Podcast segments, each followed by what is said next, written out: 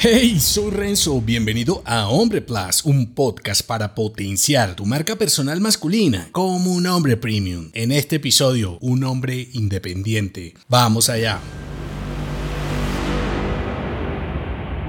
Descubre las etapas cruciales para transformarte en un hombre autónomo e independiente. ¿Cuántas veces has escuchado sobre libertad financiera o cómo los tipos cuasi millonarios que invaden las redes se jactan de su autonomía y libertad? Si reflexionas sobre ello, la riqueza de un hombre se mide en su habilidad para generar valor sin estar constantemente atado a un trabajo. Dicho de otra manera, tu independencia radica en cuánto puedes hacer y disponer sin dar tu tiempo a cambio enfocándote en habilidades de alto valor que te permitan diseñar soluciones más valoradas para los clientes específicos. Miremoslo en detalles, tres etapas para volverte un hombre independiente. La etapa número uno, mentalidad del tipo pobre. Aquí estás atrapado en la escasez, siempre quedándote corto y culpando a otros. Los hombres en esta etapa se quejan y esperan ser rescatados. La clave aquí es tomar el control de tu vida, convertirte en el protagonista de tu historia. No esperes que alguien más te salve. Incomódate y salva tu propio camino. Etapa número 2. Mentalidad del responsable. Esta etapa fusiona la transición y el progreso constante. Has asumido la responsabilidad masculina y reconoces que necesitas desarrollar habilidades de alto valor en el mercado. Cuanto más te centras en un cliente específico, más eficaz eres diseñando soluciones más reconocidas. Comienzas a entender el valor de tu tiempo y te esfuerzas por progresar. Aquí la